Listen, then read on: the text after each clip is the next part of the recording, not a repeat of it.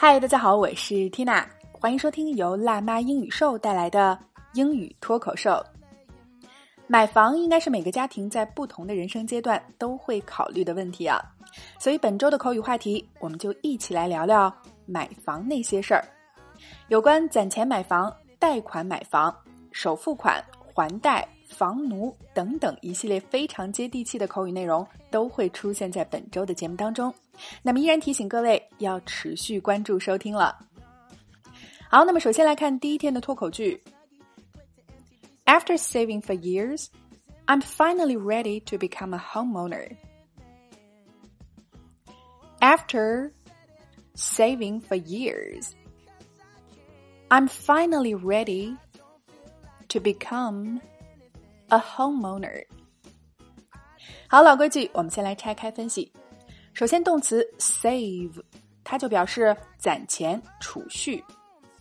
After saving for years，说攒了多年钱之后，下面 be ready to do something，表示准备好做某事儿。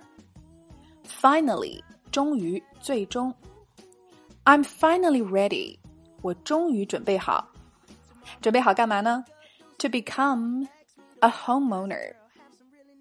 become 动词成为，homeowner 字面意思是家的拥有者，那么也就是有房之人了。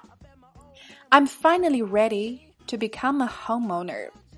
我终于准备好成为一个有房子的人了，也就是我准备好买房了。好，我们整句连起来试一下。After saving for years, I'm finally ready to become a homeowner. One more time. After saving for years, I'm finally ready to become a homeowner. 攒了多年钱之后，我终于准备好买房了。OK，今天的脱口剧我们聊了攒钱以及准备买房的地道说法，你搞定了吗？ 来试着大声跟读至少二十遍，并尝试背诵下来，在我们的留言区默写打卡了。那么，想要真正的摆脱哑巴口语，系统的学习最地道的美语以及发音规则啊，Tina 向你推荐由我们的美籍外教教研，由我历时两年半录制的课程——七百九十五期情景口语会员课，一百二十一个情景主题，共七百九十五节情景口语课，五节课拿下一个情景。